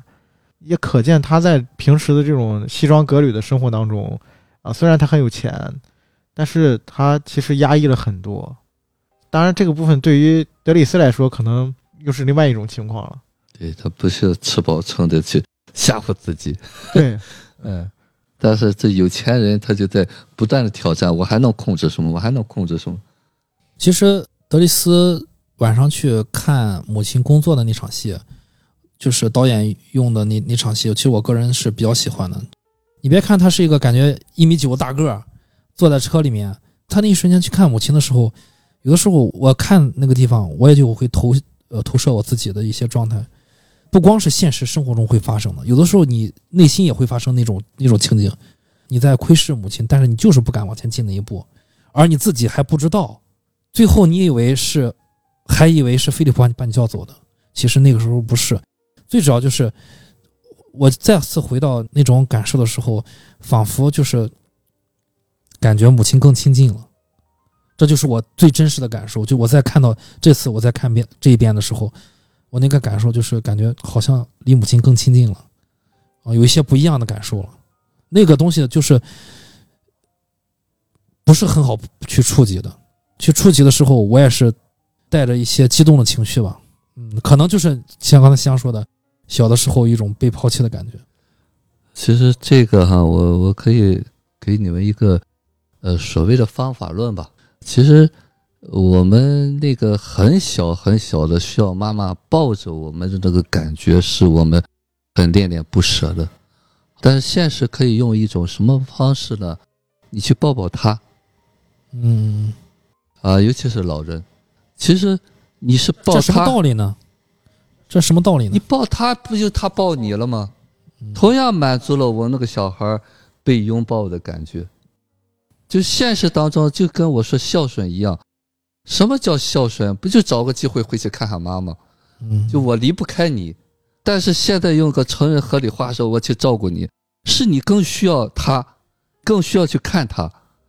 不是人家需要你。真正孝顺是什么？我叫你什么时候来，你什么时候来。我们现在孝顺是定时去买东西，定时去看你需需要我，要认真印证一下，你是不是不要我了？是否还爱我？哎，是不是就是我还有用啊？你是不是还爱我啊？其实这个东西呢，就是我们必须清楚，我们内在有这部分。当有这部分的时候，就说哎抱抱啊，就是现实最好解释就是我抱抱你。嗯，我仔细想了想，于果老师刚才说的这个方法，好像可能会很很有经常抱抱他。是是是，还有一个问题啊，就是老板为什么让德里斯走？这个当时我第一次看的时候，我也是印象深刻。他好不容易找到这么一个人，而他走了之后，他发生在这个老板身上的事情，对吧？那他会不会后悔？就是你们怎么看待他放德里斯走这个事情？香先说一下。其实我觉得这个电影它之所以动人，这动人就在这儿，它不是完全在讲菲利普怎么样，他有很多事情都是在讲德里斯在菲利普的身上获得了什么。对，就这个部分是到那一刻，就是当他弟弟来找来找他的时候，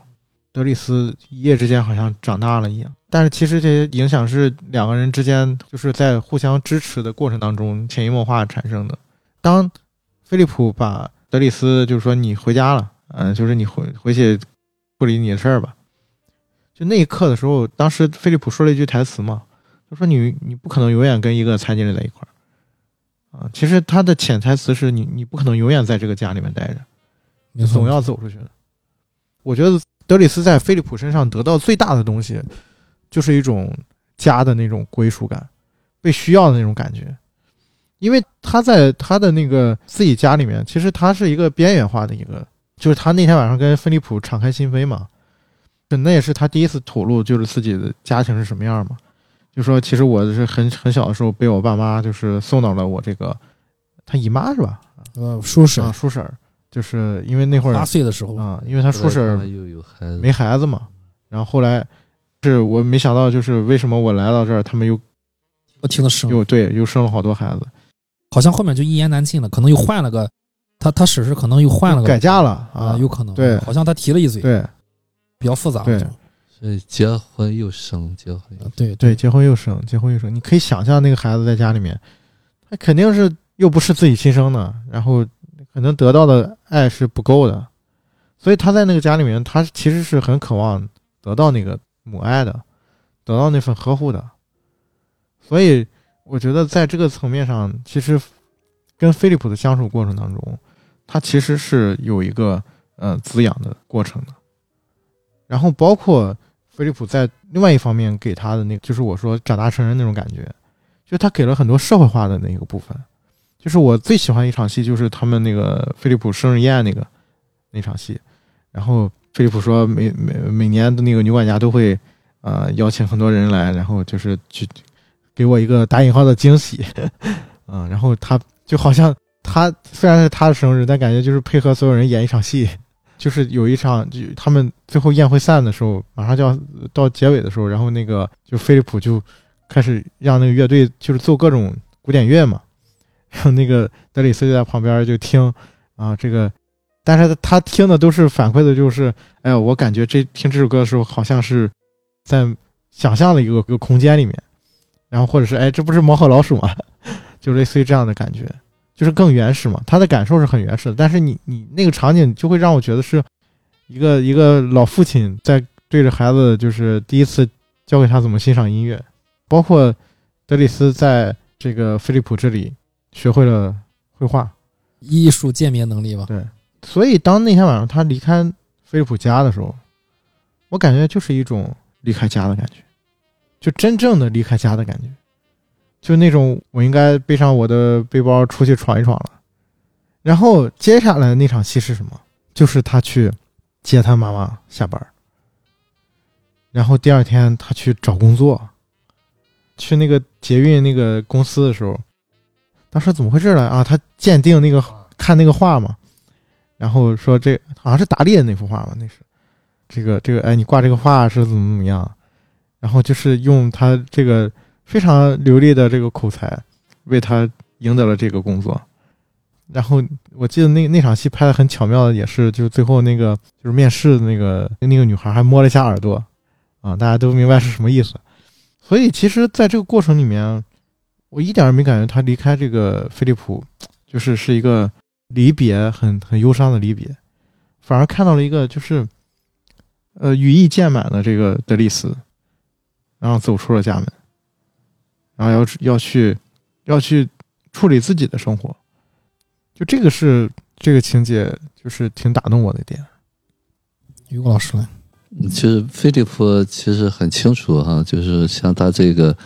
呃，像德里斯，就像一个他来带他啊，有很多东西。虽然他还帮助他，他还是教给了他一些社会化的东西。当这个小孩慢慢慢学会了一个东西的时候呢，这时候呢，他就有的选了。过去他是一个很纯的东西，所以误打误撞的来到了这里。那么当他有的选的时候，他是不是还愿意在这儿来继续做这个？因为这个工作是困住他的啊，因为他很有能力啊，有这么健壮，他可以做很多其他的事情。如果再继续困他，这个他也可以想象到，这个德里斯他并不是说来献爱心的。当他有能力，他能画画的时候，他还会安心去做这件事情吗？毕竟人家的小伙不是护理专业的，哎，对啊，也不是人家主动来做的，是是是啊，所以说他必须给他一个机会，让他走，给了你选择，那么将来他再回来的时候，不都是为了赚钱吗？这也可以发挥我的能力啊。所以说这个东西呢，就是我再回来的时候，是我有准备了，我是想再回来做这件事情的，但是呢。我这次来做的时候，我可能就是为了暂时挣到多少钱，没有那个所谓的伟大的友谊，我就为了这个东西，那是扯淡。如果你真的说，哎呀，我就是你，你和凭什么？你和他什么关系？他养了你了还是怎么样？所以说，能做到多少就做到，哪天没有耐心了就终止这个东西，这就是我们成人之间的关系。千万别一好了就觉得哎呦天长地久，啊，那纯是幻想。能在一起好好珍惜，不在一起也没有什么可怨的，啊，人都有的选嘛。所以说这个东西呢，才是一个让我们看到，就是我们都有机会双向选择。对，因为这个菲利普雇佣德里斯是从德里斯身上看到了真正的尊重，就对他的尊重是平等对待的。但同样的，这份尊重也是德里斯感受到的，就是对德里斯而言，他其实以前的生活是没有什么价值感的，就是也没有人会就是认可他或者是什么。但是他在这个菲利普这儿得到了尊重，就是觉得自己有用，被需要了。然后另外一点，我觉得更重要的是，就是像刚才 Chris 谈到那个台词，就是菲利普问他：“我可以信任你吗？”他被信任了。其实对他而言，这些东西是。呃，让他能够得到成长，让他心智慢慢变得成熟起来的一个根本的一个原因，关键的东西，所以他才有这个能力说我去处理我我自己的问题，主动去跟我母亲和解，去去找我的这个弟弟啊，帮助他拉把他拉出泥泥潭，他才有这个能力。所以其实这个过程本身就是双向的。这也是为什么他们的友谊一直存在的一个，就是有点中国古老话说“君子之交淡如水”。哎，对，这句话很重要。所谓的君子之交，就是成人之交，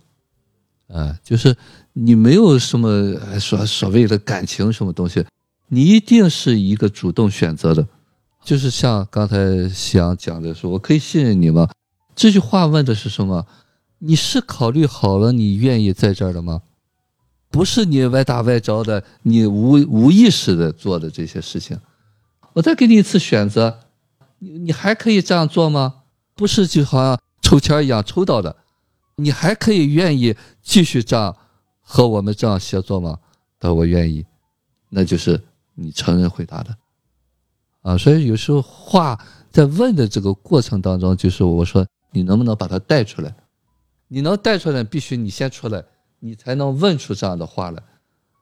啊，你自己都不清楚，你你也不不会问这样的话。所以说，我们可以看到，在两个人关系里面，这个老板菲利普也相当于轻轻的推了德里斯一把，对，啊，让他再次回归家庭，其实反而是把他推向社会了。其实给他一个机会，就是从小孩给他一个社会化的过程。当然，就是德里斯之前就是一个很生猛的一个东西，就是。没雕琢的吧，嗯啊，但雕琢了以后呢，他可能在社会化的过程当中呢，就会有一些之前没有的东西，没有过的。哎，其实对了，有了钱了，对，哎，这个人所谓的就可以变坏了，这个东西就会来。对，其实导演马上就给我们展现，他回到回归社会之后去找工作找得更顺畅了啊，不再需要去领救济金了。对啊，他好像找到了一个方向吧啊，至少你看他找到了一个这个所谓的这个捷运快递员的这个工作，开小卡车啊。然后当然老板这个菲利普也能去承担没有德里斯的日子，虽然就是有一些有一些痛苦吧，但是那是他做出的一个选择吧，他只能去承担这个选择。啊，就是说放我这个朋友让他走，然后有可能你不是放过，人家可能离开你。嗯，对，关键是他是有自由的嘛，对你只是给了他一个自由。呃，其实后面发生的就是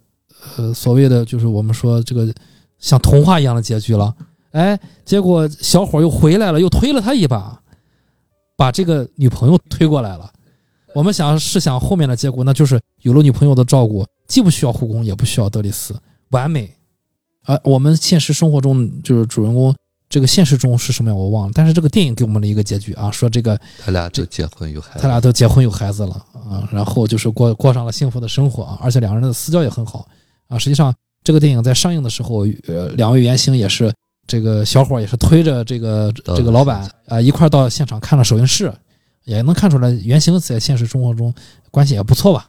人是毕竟是多面的嘛。啊，现实生活中的老板也提到，就这个小伙其实现实中也有缺点，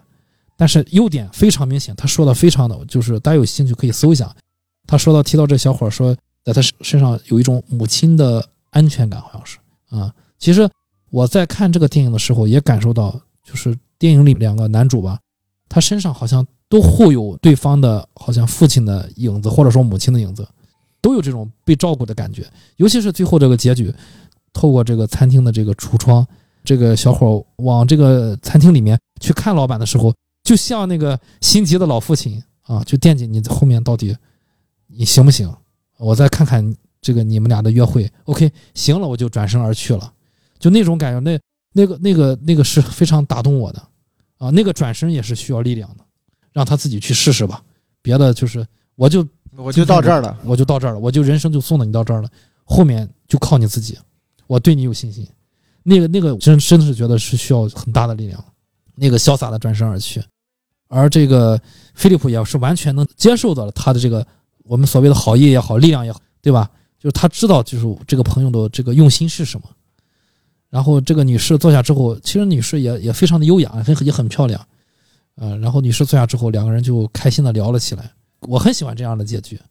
啊，虽然现实生活中未必都是这样的结局，但是我们可以有这样的期望吧。这个期望我觉得是很重要的，所以我喜欢这样的结局。我我就很感谢导演最后给我们安排了一个这样的结局。然后好像菲利普在看了小伙一眼，小伙转身而去之后，菲利普再没有看第二眼。我觉得这就是刚才点出那个君子之交淡如水，他不再需要别人去帮助他。他愿意自己去走后面的路，啊，后面行就行，和这个女士不行，我就知道自己要怎么做了，我就可以自己做自己的主人了，这就是我喜欢的这个地方。他没有再看第二眼。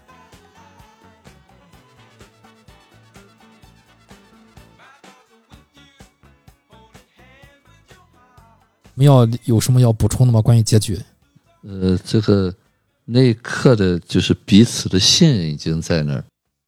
就是我不怕失败了，就是因为有你这个完全的信任我，能够帮我，就是彼此能够互相信任的这个东西。就我说的，回头是岸，就是现实当中，如果内化的爱好的话，就他不管走到哪去，他都觉得这个人是可信任的，就是他有一个垫底的东西，这就是我们的父母的爱。对，夕阳呢？就我想听你说的那个。那个英文，那我就跟听友们说一下啊，就我这次提纲的主题叫 YOLO，YOLO 就是一个外国短语，就是英语短语的一个首字母缩写，就是 You Only Live Once 啊，就是每个人你只能活一次啊。其实之前这个这个概念之前在我们节目中曾经提起过啊，就是 YOLO 的概念。喜欢看那个《请回答一九八八》那个韩剧的朋友，可能有些人会知道这个这个概念。曾经曾经就是剧中的一个角色。在一个综艺里面提到过啊，所以叫 YOLO，就是我把它引申呃成这个我们的这个国语的话，就是活在当下，享享受人生。把这个电影再往深处我们提炼一下，就是活在当下，享受人生。对，我们就这一就这一遭，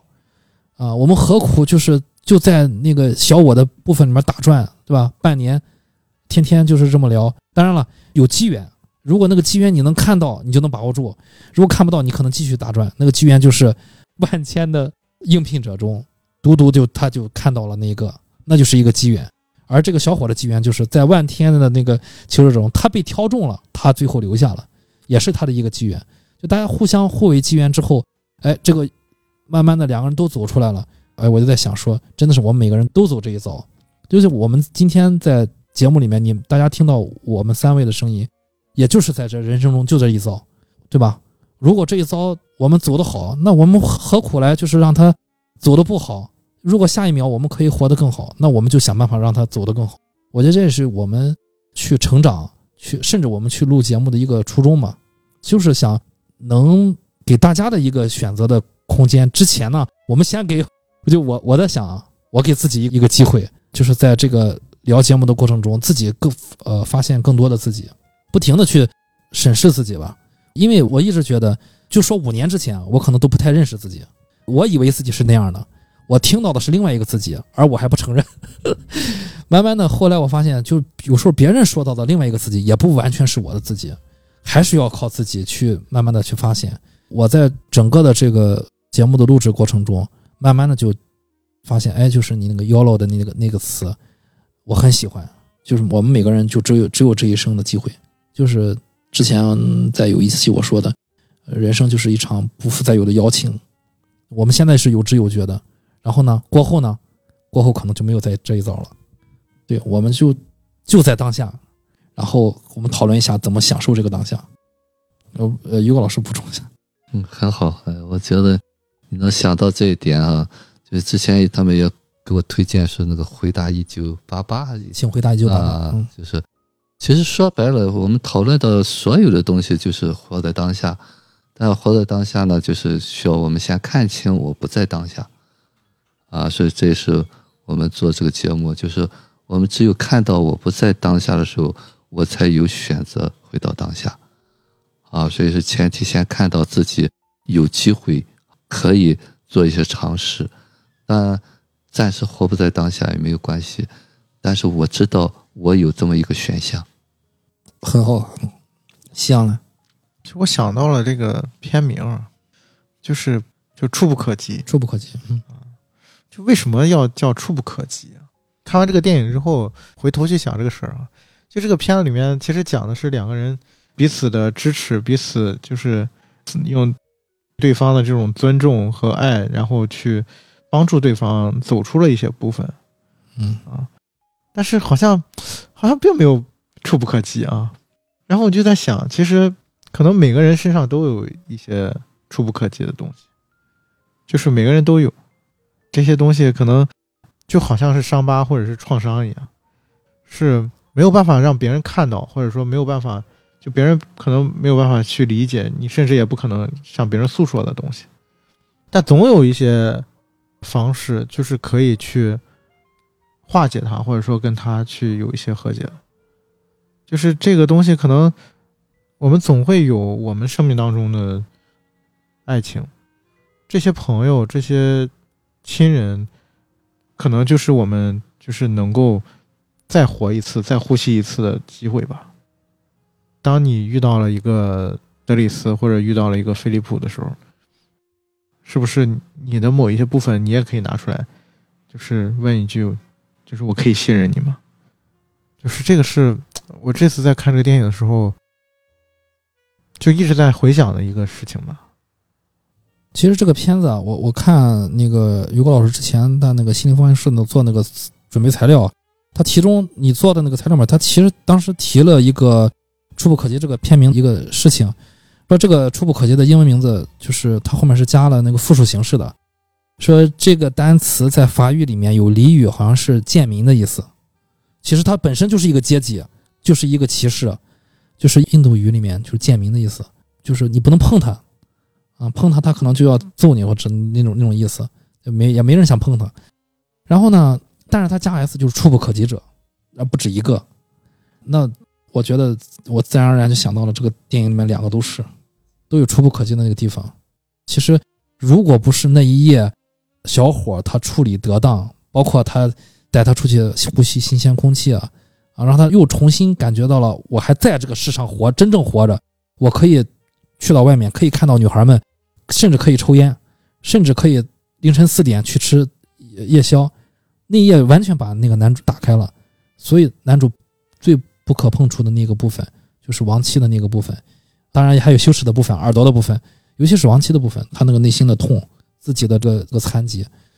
一下都说出来了。我觉得在这些东西都明确的跟另外一个人表达的时候，可能他心里面轻松了很。我们每个人都有不可碰触的地方，我们能不能找到一个，首先看到，然后能不能找到一种方式去和这个。不可碰触的地方，去进行一些和解，接纳自己的那个部分。你比如说，就飞利浦，他接纳了自己永远没法站起来，永远是一个社会上意义上的残疾人。但实际上，如果这么说的话，我们每个人都是残疾人，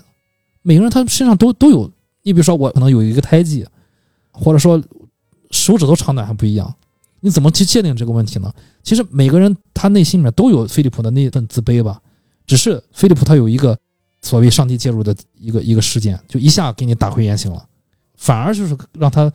看清楚自己的那个自卑了，然后出不来了，就是不可碰触了。就我们每个人都有，从某种意义上来说，正是因为这些东西，就可能在困住我们。最主要就是我之前不知道这个部分，现在了知道了，可能没依然没法就是启齿这个部分，但是这个没关系。最主要是我我现在知道，哎，我可以知道这个部分了，有这个部分明白了。对应是我平时的行为哪一个哪一块行为，我以前老是出出问题的，就是我这个不可碰触的部分。我现在就是搞得有点清楚了，就是以前总是和别人引战，就是工作上有时候也也和同事处处理不好关系。慢慢的有些有时候你会发现，哎，有时候同事和我远离啊，然后慢慢和我靠近的人好像都不是那么回事儿，不是自己想要的部分。以前看不明白，不想承认自己那个，就是你会把自己内心的那个。那个东西，把脏水泼给别人，那是因为别人惹我。现在慢慢的就会慢慢看到，哦，原来是这个这个部分，后面背后藏的是更深的，就是恐惧。虽然不想，那就恐惧的那个部分更是触不可及。我我还是那句话，就是因为我觉得大部分人都不想去碰触那个恐惧的那个最深的部分，所以阻碍了我们所谓的成长。但是呢，我们就只能让它阻碍，我们就只能停留在。就只只能停留在现在，因为那触不可及了。你要是出了硬出，肯定要出大事儿。就是他就是因为他一直在那，需要我们慢慢的。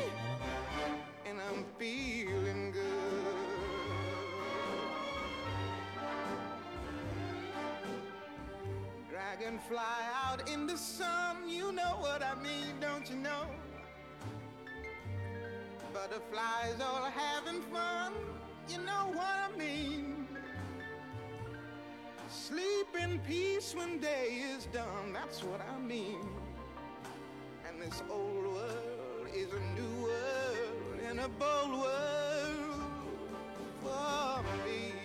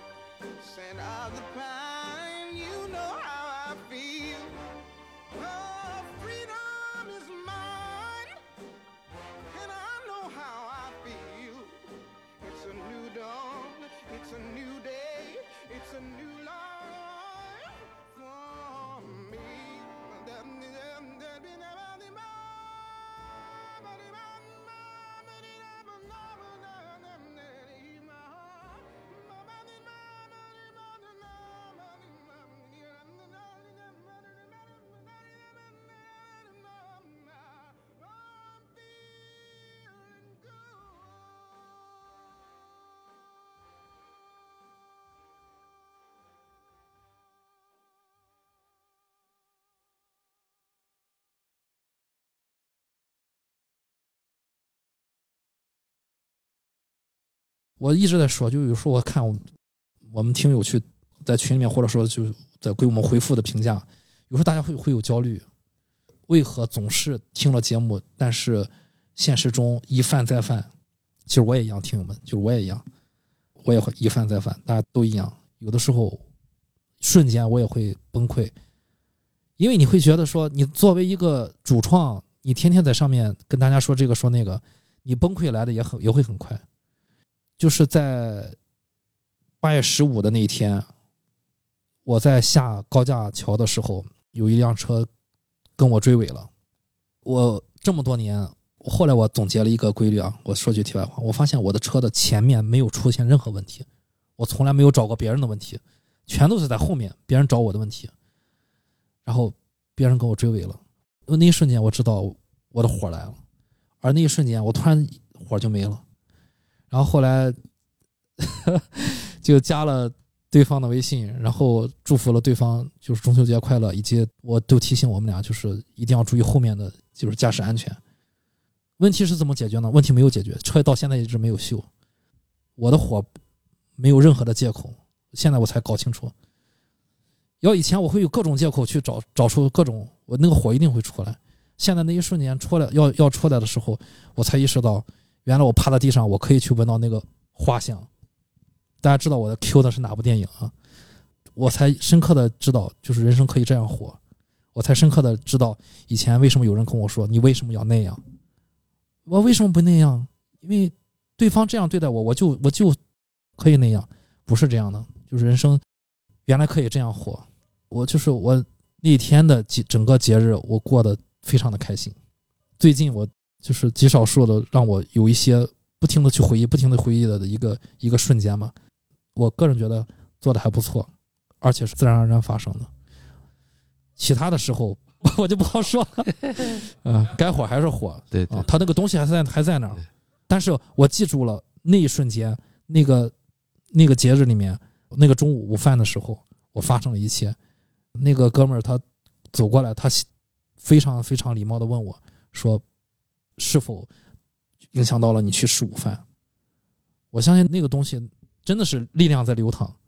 立马就让我感受到了。我说：“咱们私聊吧。”啊，我说咱们私聊吧，不需要走任何流程，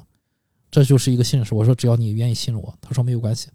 然后我们就用了我们自己的微信号，我们就互相加了。加了之后，我们双方都没有屏蔽对方能看到自己的朋友圈，什么都没有屏蔽。后来我就深刻的知道，这就是之前别人告诉我的，说同样的事情，你的处理方式在别人那是没有的，别人可以更好的处理，为何你就不能？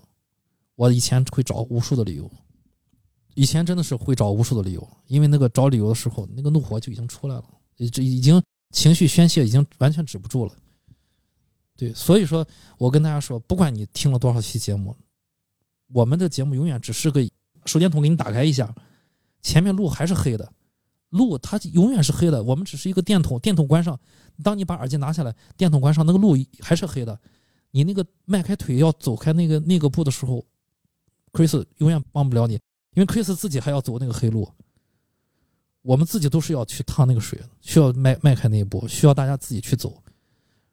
如果你真的去走不了的时候，你就站在原地；如果站久的话，你就打开手电筒。有的时候，我也我现在也在回听我们节目。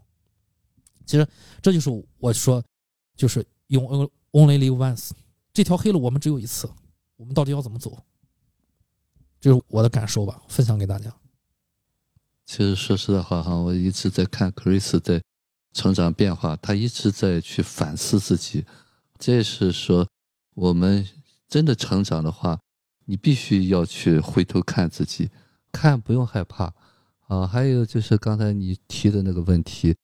啊，就是我们现实当中呢，因为我们还在那个情绪里边，我们就会关注到我怎么还这样。对，就不听强化这个事儿。哎，对，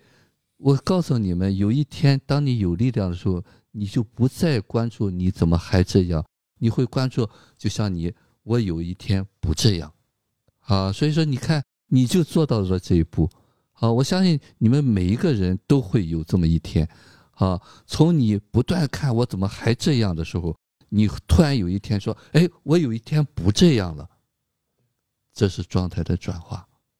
啊，但是你还这样，这是没法改变的。没错，你能做到偶尔不这样。对，如果大家还像于果老师说，还要问我为什么还这样，还会有这个关系的。首先就是没有关系啊，这有这种想法没有关系。再就是像于果老师说的，我也是有切身的体会，还是大家在这个情绪里面，你才会问出这种问题来。大家要看得到这一点，先看到这一点，后面的再说。对，西洋有要补充的吗没了。嗯 OK，OK？OK，好，那就这样吧。哎对，这么晚了，好，好了，我们路上见晚安，晚安，拜拜。